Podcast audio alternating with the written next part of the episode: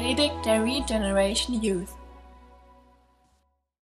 Ich liebe es, wenn wir im Lobpreis ganz neu daran erinnert werden, dass sich Gott uns nahen will. Das ist wunderbar, dass wir so einen Gott haben, der uns nah sein will, der sich nicht zurückzieht, sondern der uns immer wieder hinterhergeht und uns nahe sein will. Das ist ein Geschenk, das zu wissen, daran erinnert zu werden. Letzte Woche war das Thema, so wie wir als, als Christen mit unserer Regierung umgehen, dass wir uns denen unterordnen, dass wir Politiker respektieren ähm, und Beamte respektieren und achten. Und heute Morgen geht es in unserem Text schon wieder um das Thema Unterordnung. Und der ein oder andere wäre vielleicht froh, jetzt noch im Urlaub zu sein. Könnte man meinen. Aber was ich so sehr an der Art und Weise, wie uns Petrus das erklärt, schätze, ist, dass er nicht einfach nur einen hohen Maßstab an uns legt und uns nur erklärt, so und so musst du leben, sondern dass er uns auch erklärt, wie wir befähigt werden, so zu leben.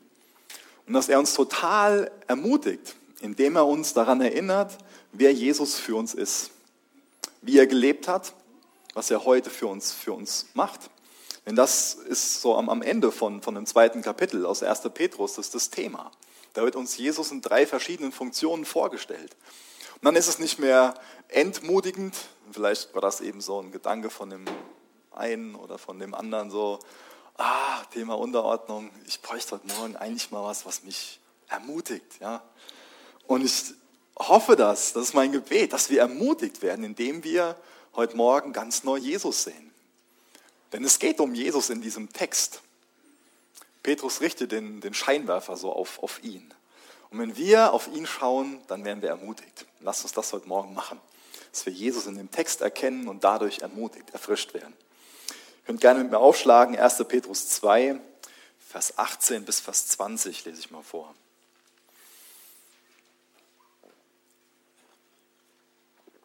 Ihr Haussklaven, ordnet euch in aller Furcht den Herrn unter, nicht allein den Guten und Milden, sondern auch den Verkehrten. Denn das ist Gnade, wenn jemand wegen des Gewissens vor Gott Leiden erträgt, indem er zu Unrecht leidet. Denn was für ein Ruhm ist es, wenn ihr als solche ausharrt, die sündigen und dafür geschlagen werden. Wenn ihr aber ausharrt, indem ihr Gutes tut und leidet, das ist Gnade bei Gott. Hier werden Haussklaven angeführt. Ich hoffe, dass sich niemand bei dem Wort hat angesprochen gefühlt. Äh, damals war es so, dass sich aber ganz, ganz viele angesprochen gefühlt haben, wenn er das, das Wort Sklave gebraucht hat. Nämlich circa ein Drittel der damaligen Bevölkerung, zumindest in städtischen Gebieten, waren ein Drittel der damaligen Bevölkerung Sklaven. Und Sklaven, Haussklaven, das war die größte Gruppe innerhalb von der ersten Christenheit. Die Sklaven mussten damals sehr hart arbeiten, weil die Römer dafür bekannt waren, sehr faul zu sein. Das heißt, die haben sich bequemen Tag gemacht und haben Sklaven gehabt, die dann für sie gearbeitet haben. Mir ist wichtig, noch ein bisschen darauf einzugehen, was es damals bedeutet hat, Sklave zu sein. Denn ich glaube, dass unser Verständnis von, von Sklaven, dass es eher so von dem geprägt worden ist, was in Amerika ähm, passiert ist. Und damals im Römischen Reich, das kann man nicht damit vergleichen, mit dem Sklaven sein, wie es in Amerika war. Ähm, denn im Römischen Reich war man nicht zwangsweise lebenslang so, so Sklave, sondern ähm, man hatte die Möglichkeit, sich selbst freizukaufen. Das heißt, im Gegensatz zu den Sklaven Amerika war den römischen Sklaven damals Besitz erlaubt und die sind auch für ihre Arbeit bezahlt worden. Und das wirft so ein bisschen anderes Licht auch dann auf das Thema Unterordnung. Denn für die war das Thema Unterordnung oft ein Schlüssel zur Freiheit. Denn die haben sich dann nicht gegen ihren Herrn aufgelehnt, sondern haben gut ihre Arbeit verrichtet, waren treu in den Arbeiten, die sie ausgeübt haben. Und das waren auch nicht nur niedere Arbeiten. Das heißt, damals war es einfach üblich, dass auch Ärzte Sklaven waren, dass Lehrer Sklaven waren. Das klingt vielleicht für uns ein bisschen utopisch, aber so war das damals. Und dann konnten die Geld sparen und konnten sich selbst freikaufen. Aber das Krasse ist, dass es viele gar nicht wollten. Die wollten gar nicht frei sein in dem Sinn. Die wollten gar nicht ja, in der Notwendigkeit stehen, dass sie sich dann wieder neuen Jobs suchen. Und, und dann für viele war das, das Sklavensein gar nicht, ja, so schlimm. Das heißt, es gab einen großen Unterschied zu dem, was, was jetzt in Amerika oder in der neuen Welt überhaupt so gewesen ist. Das heißt, es gab auch kein, kein, kein Rassendenken ähm, bei dem ganzen Thema Sklavenhandel. Was ich schon gesagt habe, die hatten Recht auf, auf Eigentum. Und die Kinder von den Sklaven haben eine sehr gute Schulbildung bekommen. Und vielleicht erklärt uns das so ein bisschen, warum im Neuen Testament gar nicht so offensiv, so kritisch gegen Sklaverei argumentiert wird. Aber da kommen wir nachher nochmal drauf zurück. Was ganz interessant ist, im, in der ersten Gemeinde war es ganz oft so, dass die Gemeindeleiter Sklaven waren und dass sich dann auch ihr Herrn bekehrt haben, mitten in die Gemeinde gekommen sind und dann da saßen und sich dann quasi wieder ihrem Sklaven unterordnen mussten. Das ist ganz spannend, das ist ganz revolutionär gewesen damals und da lagen auch gewisse Gefahren drin. Und deswegen muss Petrus dieses Thema hier aufgreifen. Die Sklaven haben eine ganz neue Freiheit in Christus gewonnen. Und ich glaube, das lässt sich auch auf uns übertragen, dass wir als Christen eine ganz neue Freiheit gewonnen haben. Aber wie gehen wir mit dieser Freiheit um? Damals gab es manch einen Sklaven, der, der problematisch mit dieser Freiheit umgegangen ist der es dann ausnutzen wollte, dass sein Herr jetzt Christ ist. Der sich dann besondere Sachen rausgenommen hat und nicht mehr so treu seine, seine Arbeit gemacht hat, seine Pflichten vernachlässigt hat, sich von der Arbeit gedrückt hat. Ich weiß nicht, ob die damals auch schon einen halben Tag dann auf dem Klo gesessen haben oder nur Kaffee getrunken haben, aber die werden auch so ihre Sachen gehabt haben, wie sie sich um die Arbeit drücken konnten. Ja. Das heißt, wir können viel von dem, was hier im Text steht, auf die heutige Zeit übertragen, nämlich wie wir unsere Arbeit verrichten. Und das ist ein wichtiges Thema für uns, dass wir uns fragen, sind wir vorbildliche Arbeiter? Sind wir gewissenhaft? Sind wir treu? Sind wir loyal? Machen wir einfach einen guten Job? Sind wir zuverlässig und fleißig? Arbeiten wir ehrlich und hart für, für unseren Lohn? Die Freiheit in Christus, die hat nichts daran geändert, dass die Sklaven sich unterordnen sollten. Aber die Freiheit in Christus hat was an der Art und Weise geändert, wie sie ihre Arbeit verrichtet haben. Ich lese mal einen Vers vor aus Kolosser 3, Vers 17. Ihre Einstellung zur Arbeit hat sich geändert. Kolosser 3, Vers 17. Alles, was ihr tut im Wort oder im Werk, alles tut im Namen des Herrn Jesus und sagt Gott, dem Vater, Dank durch ihn. Oder eine Parallelstelle dazu aus 1. Korinther 10, Vers 31. Ob ihr nun esst oder trinkt oder sonst etwas tut, tut alles zur Ehre Gottes. Warum arbeiten wir in erster Linie? Verstehen wir uns als Arbeiter Gottes? gehen wir auf unsere Arbeitsstelle mit dem Herzen und sagen, ich gehe hier hin in erster Linie, um Gott zu dienen. Ich glaube, dass das die Motivation ist, die uns, die uns hier angepriesen wird. Ich glaube, dass das die Einstellung ist, die wir als Christen zu unserer Arbeit haben sollten. Dass wir, egal was wir tun, dass wir sagen, das will ich zur Ehre Gottes tun. Soli Deo Gloria, allein zur Ehre Gottes. Alles zur Ehre Gottes. Ist das die Einstellung, die wir haben? Oder gehen wir in allererster Linie zur Arbeit, um halt ja, so als notwendiges Übel, um unser Geld zu verdienen. Natürlich arbeiten wir auch, um Geld zu verdienen. Klar, wir müssen ja von was leben. Aber ist es die erste Priorität, dass wir arbeiten gehen, um Geld zu verdienen? Oder um, ja, gibt ja auch die Möglichkeit, sich, sich über Arbeit zu definieren. Arbeiten zu gehen, so um, um den Ego zu pflegen, um da Erfolg zu haben, Anerkennung zu bekommen Karriere zu machen. Ich wünsche mir, dass wir arbeiten, egal was wir, was wir dafür für tägliche Aufgaben haben, mit dem Herzen, das tun wir zur Ehre Gottes. Das heißt, durch die Einstellung werden wir alle zu Mitarbeitern Gottes. Und dann gibt es nicht mehr diese Unterscheidung zwischen, ja, das sind Hauptamtliche und das nicht, sondern wir tun unsere Arbeit zu Gottes Ehre, sehen uns als Angestellte Gottes, als Repräsentanten von ihm in dieser Welt. Das heißt, der Text lässt sich auf jeden Fall anwenden auf Arbeitnehmer, Arbeitgeber, lassen sich Sachen übertragen. Aber ich glaube, wir können auch viel aus dem Text lernen in Bezug darauf, wie wir als Christen reagieren sollten, wenn wir ungerecht behandelt werden. Und das ist für mich ein herausforderndes Thema. Und ich glaube, für uns alle ist das ein herausforderndes Thema. Wie reagieren wir darauf, wenn wir ungerecht behandelt werden? Ich glaube, das haben die meisten von uns gerade schon am Arbeitsplatz mal erlebt. Dass wir einen guten Job gemacht haben und, und trotzdem ungerecht behandelt wurden. Wie verhältst du dich, wenn, wenn dein Vorgesetzter sich mies dir, dir gegenüber verhält? Ich glaube, es ist gut, wenn, wenn wir auch ungerechtes Verhalten ansprechen, wenn wir da auch um, um Veränderung bitten, wenn wir für die Person beten, wenn wir die Person segnen, wenn wir bereit sind, ihr zu vergeben und wenn wir dann als liebevoller Christ gute Arbeit machen. Ist der Gott kann uns Gnade geben, um Ungerechtigkeit, die uns widerfährt, zu ertragen. Aber wir wollen Recht haben. Ich zumindest will Recht haben. Ich will angehört werden. Ich will nicht ungerecht behandelt werden. Aber wisst ihr, das ist oft besser, sich, sich unterzuordnen und Gott kämpfen zu lassen. Wir ordnen uns ja nicht aus, aus Angst vor unserem Vorgesetzten unter, sondern ordnen uns aus Gottesfurcht unter. Und wer Gott fürchtet, der kann auch Gott für sich, für sich streiten lassen, für sich kämpfen lassen. Ich habe mit dem Text ganz ehrlich gesagt ein bisschen gerungen und, und habe damit gekämpft, weil ich sagen will, ich will ihn, will ihn gut verstehen, ich will ihn richtig verstehen. Und so ein paar Sachen, da habe ich so innerlich gedacht, Petrus, hier segelst du aber ganz schön hart am Wind. Ja? Hier betrittst du ganz schön dünnes Eis. Weil ich so gedacht habe, eigentlich werden wir hier irgendwie aufgefordert, dass wir Ungerechtigkeit passiv ertragen. Und das hat sich für mich so ein bisschen angehört wie so eine Allianz mit dem, mit dem Bösen. Ja?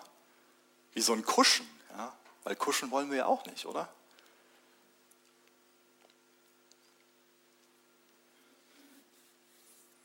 Wir, wir denken schon mal, es könnte doch so viel Ungerechtigkeit verhindert werden, wenn da nur einfach offensiver gegen vorgegangen würde. Ja? Wenn einfach nur mehr Leute aufstehen würden und mal auf den Putz hauen würden und mal ja, was machen würden.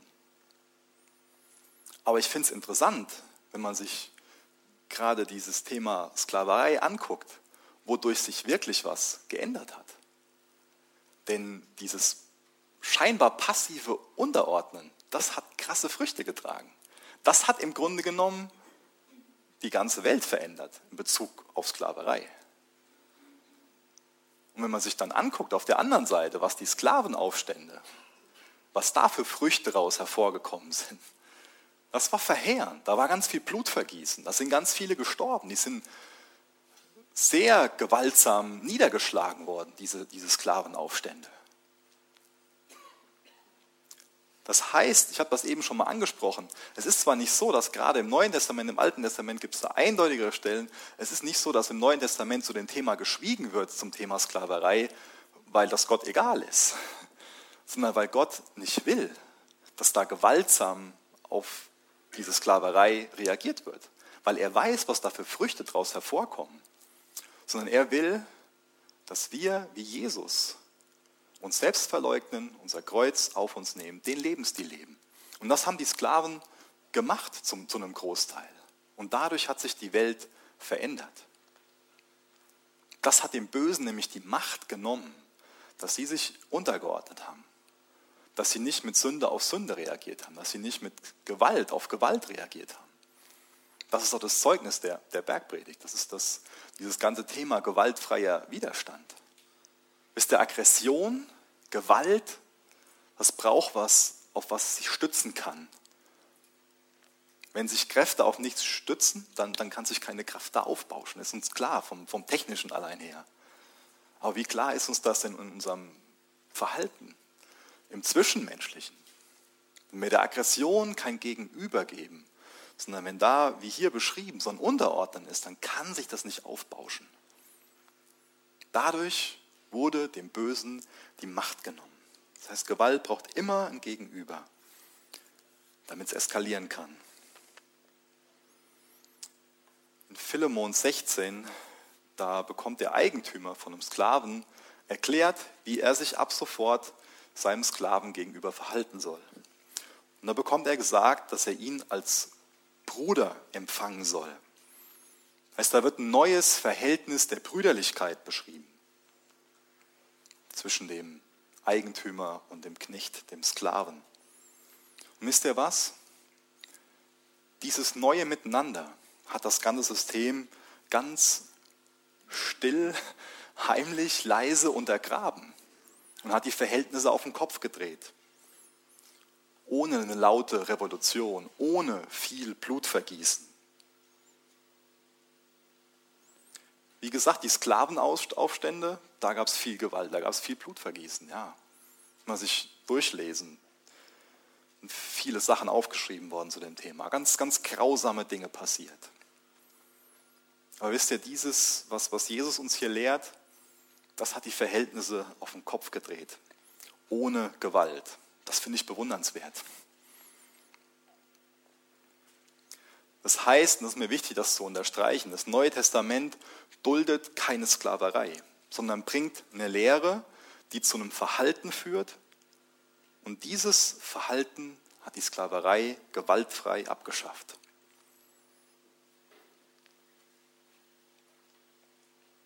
Ich finde es interessant, wenn wir uns auch das Beispiel von, von Jesus ansehen. Die Leiden von Jesus, die haben unsere Welt zu einem anderen Ort gemacht, haben uns in eine andere Position gerückt. Und genauso haben die Leiden, dieses passive Erdulden von dem ungerechten Verhalten von, von den Sklaven, haben diese Welt zu einem anderen Ort gemacht. Und davon lässt sich viel auf, auf heute übertragen. Und natürlich ist das hart für uns, wenn wir benachteiligt werden, wenn wir auf der Arbeit vielleicht nicht befördert werden, wenn da wieder jemand anderes bevorzugt wird, obwohl der nicht so fähig ist und obwohl der nicht so treu arbeitet. Das ist hart, schon wieder nicht eine Gehaltserhöhung zu bekommen und schon wieder fies behandelt zu werden, obwohl man treu arbeitet und sein Bestes gibt, obwohl man sich nichts zu Schulden kommen lässt. Aber ich glaube, solche Situationen, die hat Jesus im Sinn gehabt, als er uns aufgefordert hat, dass wir uns selbst verleugnen sollen, dass wir seinem Vorbild folgen sollen, indem wir uns selbst verleugnen, dass wir unser Kreuz auf uns nehmen sollen. Ich denke, sowas hat er im Sinn gehabt.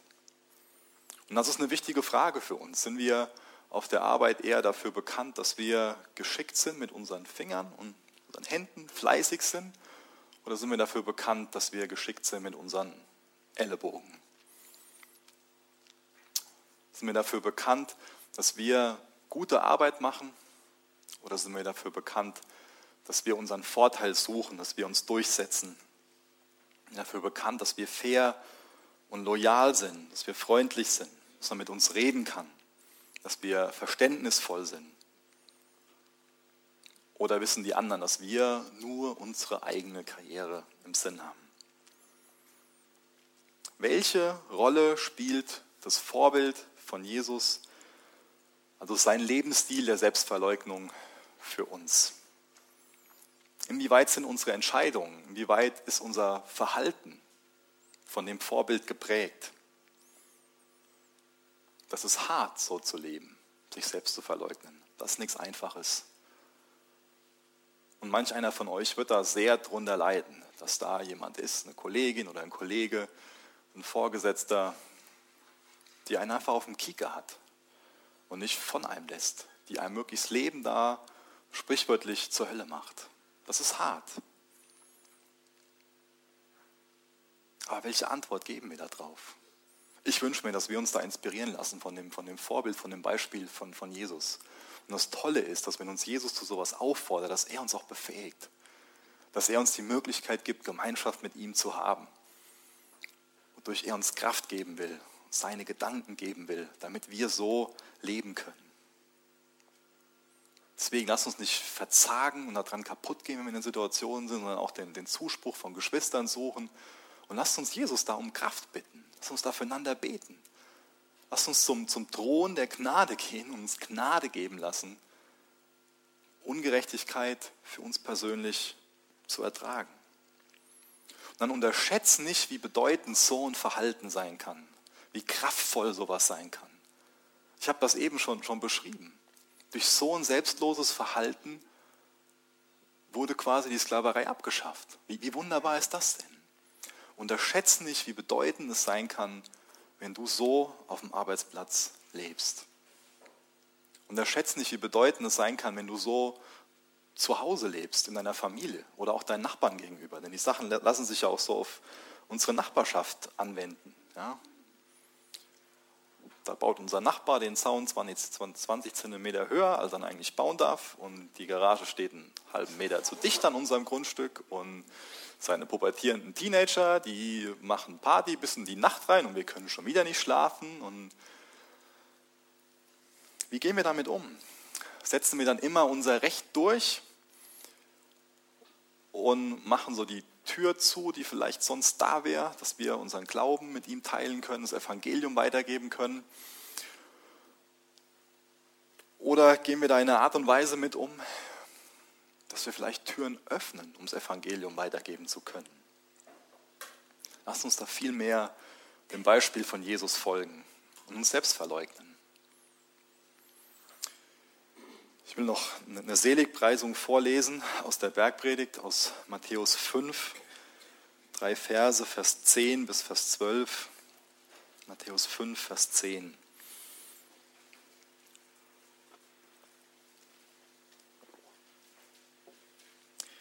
Glückselig, die um Gerechtigkeit willen verfolgt, denn ihrer ist das Reich der Himmel.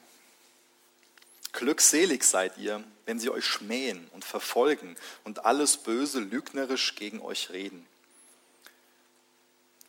Um meinetwillen. Freut euch und jubelt, denn euer Lohn ist groß in den Himmeln. Denn ebenso haben sie die Propheten verfolgt, die vor euch waren. Es gibt bei manch einem Christen so das eigentümliche Denken, dass man glaubt, wenn man im Zentrum von Gottes Willen ist, dass es uns dann einfach nur rundum gut geht, im Sinne von, dass alle äußeren Umstände positiv sind.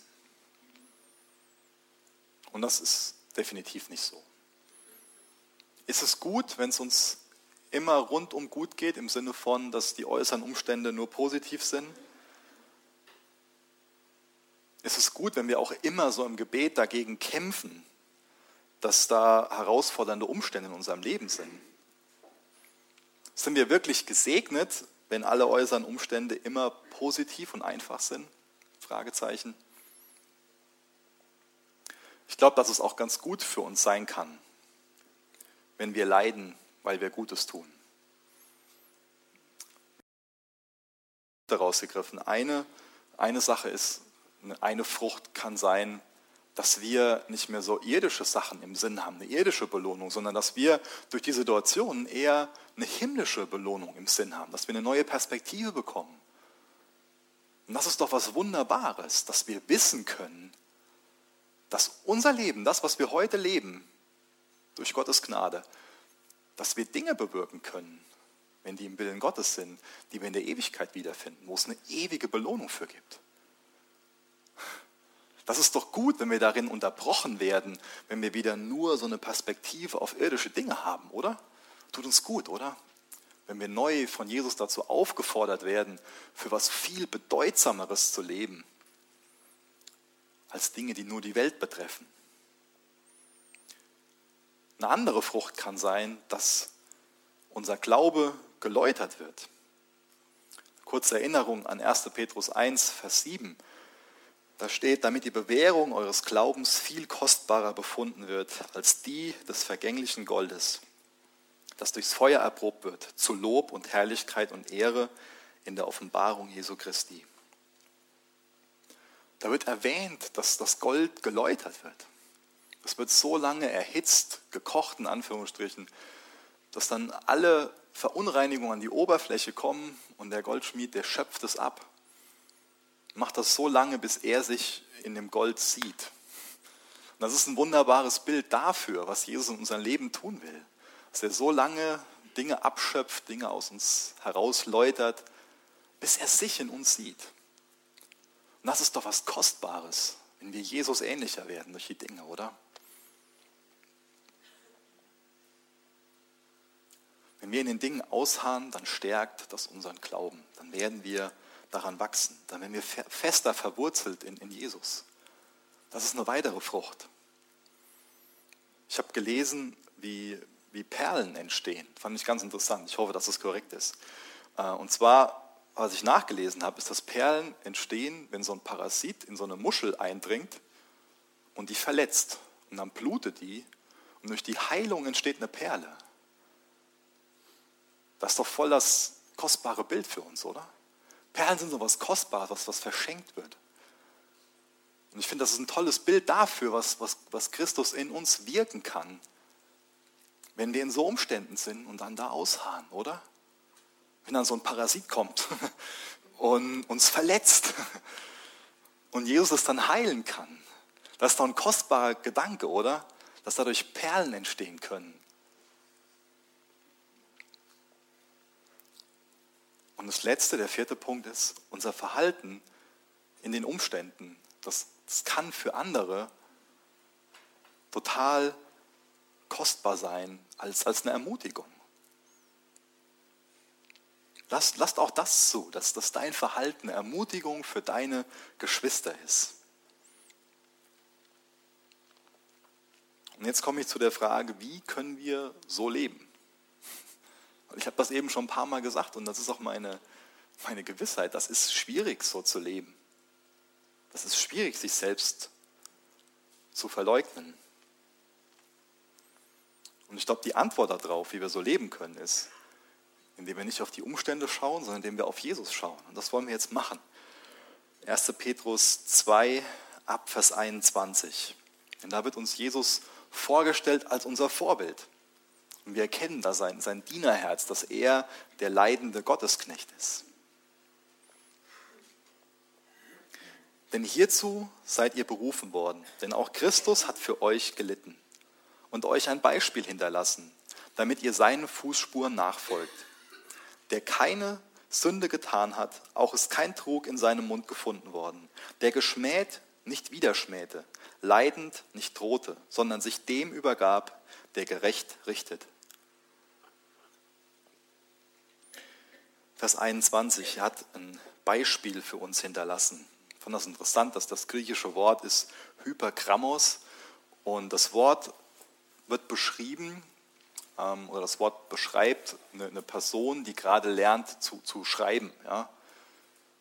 Also mein Sohn wird das hoffentlich bald lernen, mindestens zwei Jahren oder so. Und ich glaube, bei uns war das früher schon mal so, dann, dann war eine Zeile vorgedruckt und dann musste man in der Zeile unten drunter das dann nachschreiben. Ja. Man hat oben ein Vorbild, man sieht dann, wie was da geschrieben ist und hat in der Zeile unten drunter die Möglichkeit, das nachzuschreiben. Das ist dieses Wort, was hier gebraucht wird, Hypergrammos. Ist das unsere Motivation als Christ, dass wir das nachschreiben wollen, was uns Jesus da als Vorbild hinterlassen hat? Und es ist interessant, dass wir schon am Beispiel von Jesus sehen, dass vor der Herrlichkeit die Leiden kommen. Und das lässt sich auch viel auf unser Leben hier auf der Erde anwenden. Dass vor der Herrlichkeit Leiden da sind. Das ist herausfordernd zu wissen, dass Leiden Teil des göttlichen Plans waren. Und das sehen wir genau, wenn wir uns Jesus ansehen und das Kreuz ansehen. Und wie hat Jesus auf Leiden reagiert? mit Geduld, mit Gelassenheit und mit der Zuversicht, dass Gott die Zukunft in seinen Händen hat, dass er sich kümmern wird, dass es ihm zur Ehre sein wird. Wie ist Jesus mit Leuten umgegangen, durch die er gelitten hat? Jesus hat das Böse überwunden, indem er das Gute getan hat. Und ist barmherzig mit denen umgegangen, die ihm Unrecht getan haben. Er war bereit, ihnen zu vergeben. Er hat nicht gegen sie gesündigt. Er hat nicht auf Sünde mit Sünde reagiert. Noch das Beispiel von dem, von dem Judas, der, der ihn verraten hat. Oder von den Jüngern, die ihm nicht geholfen haben, obwohl er es so nötig gehabt hätte.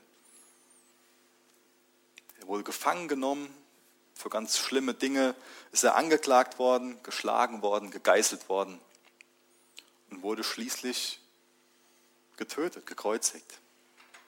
Wie hat er auf dieses Leid reagiert? Jesus hat sie geliebt, hat ihnen vergeben.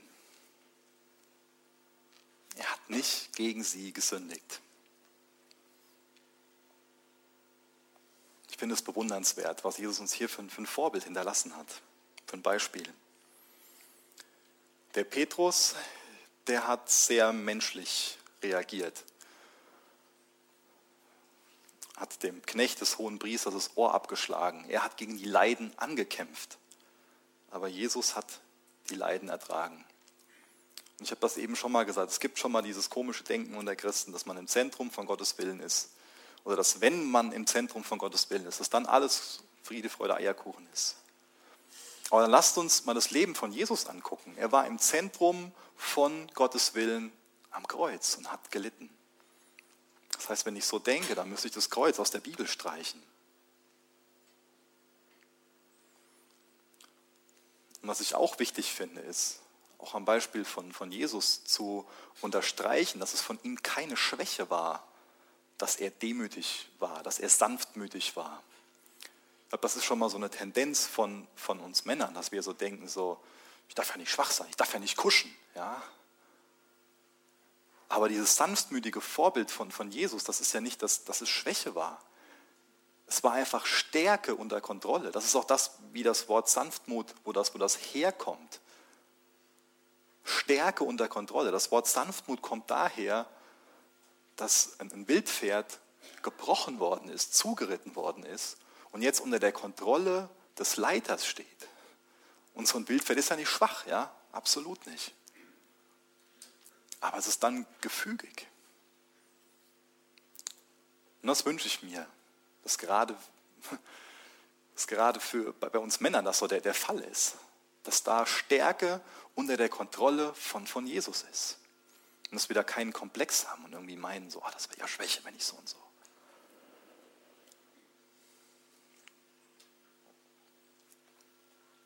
Wie geht Jesus mit den Sachen um? Und das ist interessant, wenn wir uns so gerade das angucken, wie es im Garten Gethsemane war. Ich kann mir nicht vorstellen, dass Jesus da ein strahlendes Gesicht gehabt hat. Oder auch wenn wir uns Jesaja 53 durchlesen, da wird er beschrieben als ein Mann der Schmerzen, mit Leiden vertraut. Oder ich glaube, viele von euch kennen den, den kürzesten Bibelvers, ja? Johannes 11, Vers 35. Stehen zwei Worte, Jesus weinte. Ich glaube, das ist auch schon mal so ein Komplex, den wir als Christen haben, dass wir meinen, wir müssen immer so gute Miene zu bösem Spiel machen. Oder egal, wie es uns geht, wir dürfen das nicht zeigen. Ich glaube, auch darin können wir dem Vorbild von Jesus folgen. Wenn es hart ist, wenn wir leiden, warum täuschen wir dann zum Beispiel auch unseren Geschwistern was, was anderes vor? Ich muss doch nicht mit einem strahlenden Lächeln in die Gemeinde kommen, wenn es mir gerade anders geht. Ich glaube, wenn ich meine, dass ich so eine christliche Maske aufziehen muss, dann verhindere ich auch viel Segen, der daraus entsteht, wenn ich ehrlich miteinander bin und dann gemeinsam zu Gottes Thron komme und Jesus die Dinge hinlegt und neue Kraft bekommen. Es ist wichtig, dass wir authentisch leben. Das ist mein Vers 24. Lass uns den mal lesen aus 1. Petrus 2. Das ist uns Jesus als Vorbild vorgestellt worden. Jetzt wird er uns als Stellvertreter vorgestellt, der unsere Sünden an seinem Leib selbst an das Holz hinaufgetragen hat, damit wir, den Sünden abgestorben, der Gerechtigkeit leben durch dessen Striemen ihr geheilt worden seid. Die Juden, die kannten die Kreuzigung nicht. Beziehungsweise das war keine, keine, keine jüdische Strafe, sondern das war von den, von den Römern. Die Juden, die haben Verbrecher gesteinigt. Und wenn das, das Verbrechen besonders böse war, dann wurde der gesteinigte Körper aufgehangen an einen Baum. Und das war ein besonderes Zeichen der, der Schande. Galater 3, Vers 13 steht, Christus hat uns losgekauft von dem Fluch des Gesetzes, indem er ein Fluch für uns geworden ist. Denn es steht geschrieben, verflucht ist jeder, der am Holz hängt. Da wurde das beschrieben. Jesus wurde verwundet, damit wir geheilt werden können. Jesus starb für uns, damit wir leben können. Jesus hat sich untergeordnet, damit wir frei sein können. Es ist wichtig, dass wir alle das im Glauben angenommen haben, was uns Petrus hier beschreibt. Er beschreibt uns, dass Jesus für unsere Sünden gestorben ist. Hier wird das stellvertretende Sühneopfer von Jesus betont. Jesus ist für unsere Sünden gestorben, damit wir gerecht leben können. Und das ist wieder so ein Teil von der Beantwortung der Frage, die ich eben gestellt habe. Wie können wir denn so leben? Ich weiß, dass Jesus für meine Sünden gestorben ist. Dann ist das eine Befähigung dazu, dass wir gerecht leben können. Weil er für unsere Sünden gestorben ist, müssen wir nicht mehr in der Sünde leben, sondern wir können ein neues Leben in der Kraft des Heiligen Geistes leben.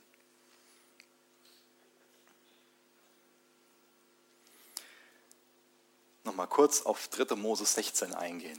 Da wird das sehr gut beschrieben im Alten Testament, dieses stellvertretende Sühneopfer. Und zwar wird da, wenn da zwei verschiedene Ziegenböckchen beschrieben.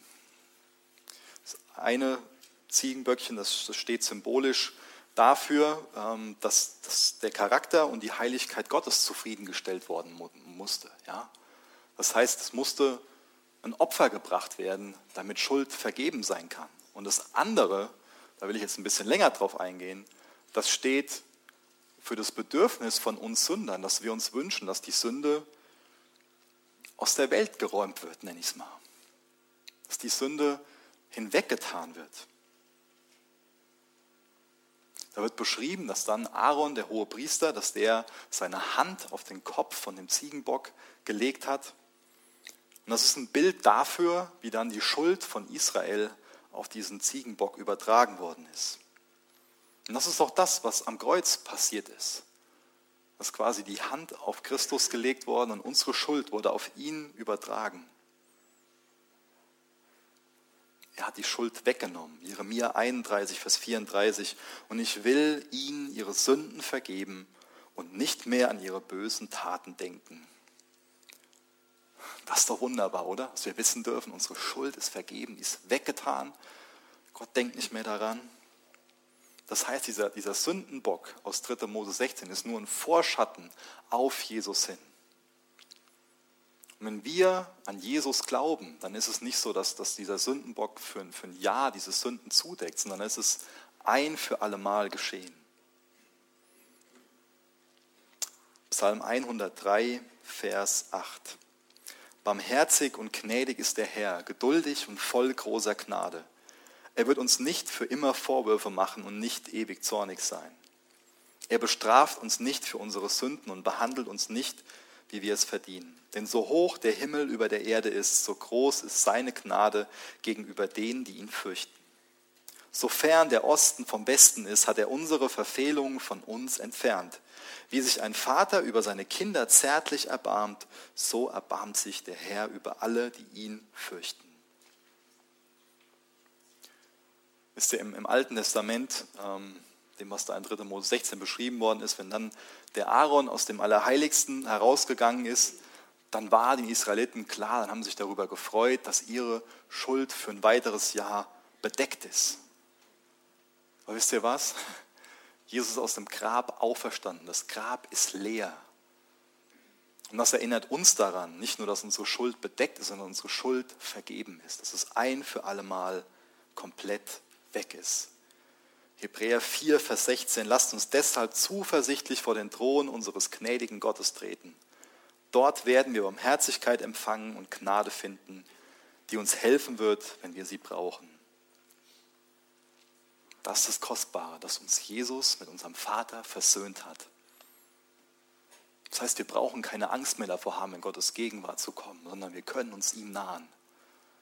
Das ist so kostbar, dass wir wissen dürfen, da ist ein Gott, der will sich uns nahen. Und wenn wir in, Jesus, wenn wir in Jesu Namen kommen, dann haben wir das Recht dazu, ihm zu nahen. Gott wird uns helfen. Nehmen wir diese Einladung an, dass wir uns ihm nahen dürfen. Ich lese noch den letzten Vers vor, Vers 25. Da wird uns Jesus als unser Hirte und Aufseher unserer Seelen vorgestellt. Denn ihr gingt in die Irre wie Schafe, aber ihr seid jetzt zurückgekehrt zu dem Hirten und Aufseher eurer Seelen. Früher sind wir in die Irre gegangen. Da haben wir ein Leben gelebt, einfach nur nach menschlichen Maßstäben. Da haben wir auf Aggression mit Aggression reagiert, da war Auge um Auge, Zahn um Zahn. Hm. Aber wie sieht es heute aus? Lassen wir uns von Jesus mit hineinnehmen als, als Hirten in neues Leben, in neuen Lebensstil. Kein in der Bibel erwähnt wie die Schafe, circa 400 Mal. Im Alten Testament, da müssen die Schafe als Opfer sterben und im Neuen Testament, da stirbt der Hirte als Opfer für die Schafe. So als Schafe verlaufen wir uns schon mal. Und Schafe sind absolut auf Hilfe angewiesen. Das wissen wir, wenn wir uns mit den, mit den Tieren beschäftigen. Die können nicht alleine in der Wildnis überleben. Und auch das sollten wir über uns selbst lernen, dass wir auf Hilfe angewiesen sind. Und dann ist es kostbar zu wissen, da ist ein Hirte, da ist ein Aufseher unserer Seelen, der sich kümmert, der uns weidet. Vielleicht lest ihr nachher mal Psalm 23 zu Hause oder sagt euch das mal im Stillen auswendig vor. Es ist so kostbar, wenn wir daran erinnert werden, was wir für einen Hirten haben. Es ist kostbar, wenn wir wissen, dass er der Aufseher unserer Seelen ist. Es ist wichtig, dass wir uns daran erinnern, dass die gute Nachricht mehr ist, als dass Jesus unser Vorbild ist. Dass wir uns daran erinnern, er ist unser Befähiger. Er will uns hineinführen in diesen neuen Lebensstil. Und das wünsche ich mir, dass wir uns davon Jesus an die Hand nehmen lassen, dass er uns befähigt, anders zu leben. Nicht auf Gewalt mit Gewalt zu reagieren, sondern selbstlos zu leben. Das Kreuz auf uns zu nehmen. Jesus ist eine herausfordernde Botschaft, wenn wir uns angucken, wie du gelebt hast und wenn wir dann den Wunsch haben, so zu leben, das, das ist herausfordernd. Ich danke dir, dass du uns befähigen willst. Deswegen möchte ich bitten, dass du jetzt noch den Lobpreis gebrauchst, um uns in der Zeit zu begegnen, um uns deine Gedanken zu geben, um uns zu überführen von, von Schuld, von falschen Denkweisen. Wirk du liebevoll mit deinem Geist an unseren Herzen. Jesus, ich möchte dich bitten für, für Personen, die heute Morgen hier sind und die darunter leiden, dass da jemand auf der Arbeit ist, der sie ständig ungerecht behandelt, der sie auf dem Kieker hat und ihnen das Leben auf der Arbeit schwer macht. Ich möchte dich bitten, dass du den Personen Gnade schenkst, Kraft gibst, damit umzugehen. Es hilf uns, deinem Vorbild zu folgen. In Jesu Namen. Amen. Für das Anhören der Predigt. Weitere Informationen findest du unter www.regenerationyouth.de.